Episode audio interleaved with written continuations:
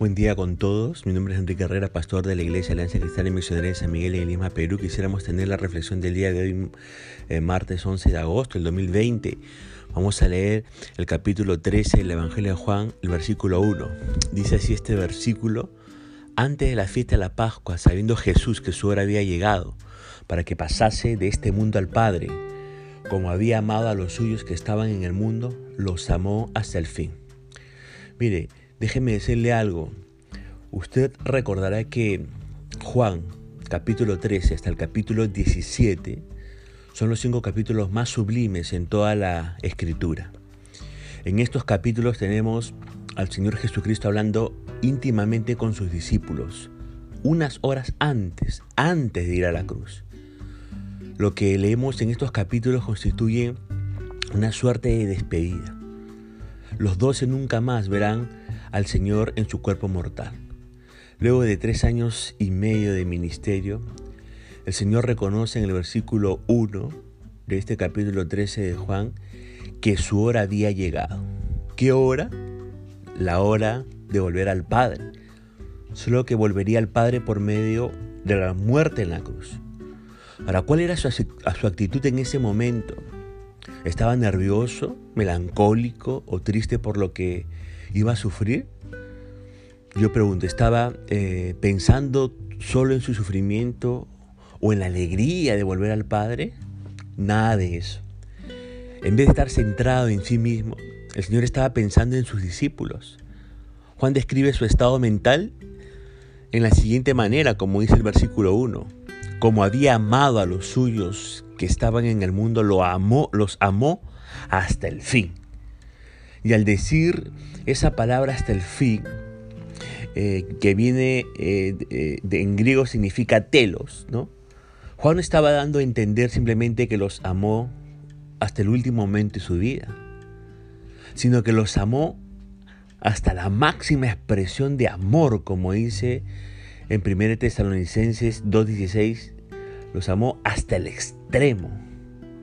La NBI la nueva versión internacional coloca en el margen que los amó hasta lo sumo, dice.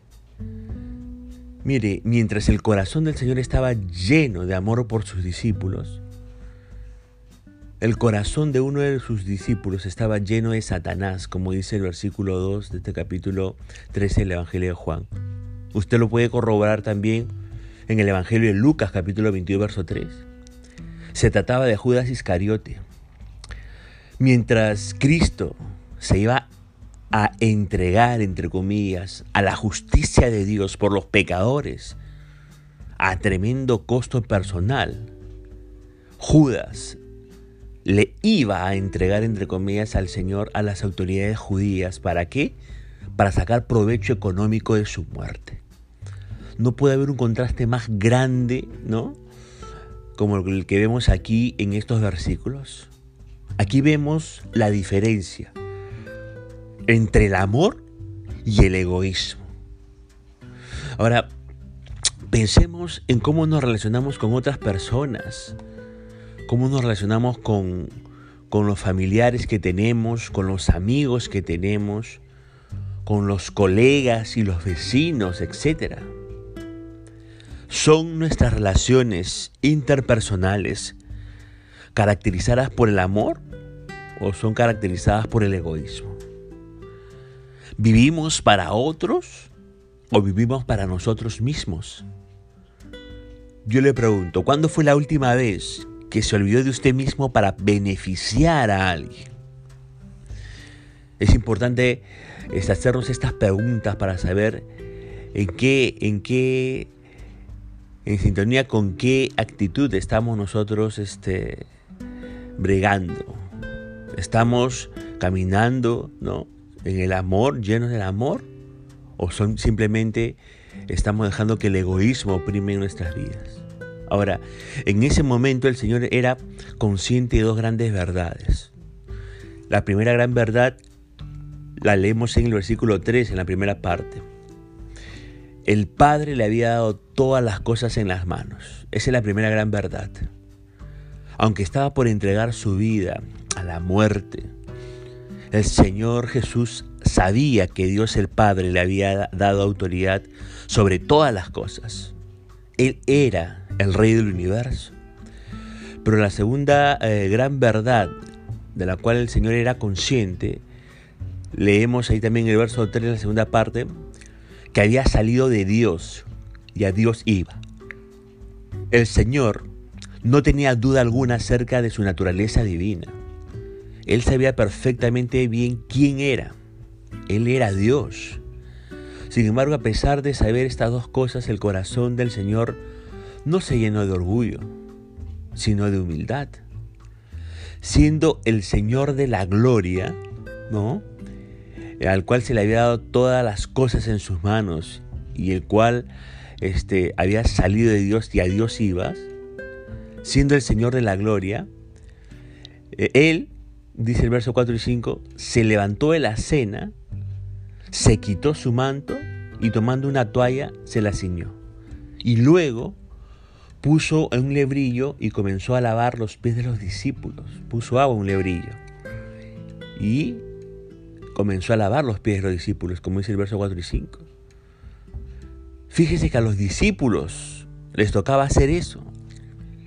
Sin embargo, su orgullo no les permitió servir a los demás. Lo que ellos estaban dispuestos a hacer, los que no estaban dispuestos a hacer, el Señor lo hizo. ¿Para qué? Para darles una tremenda lección ilustrada acerca de la importancia de la humildad y el servicio a los demás, como vamos a ver el día de mañana en los versículos 3 al, 15, al 16.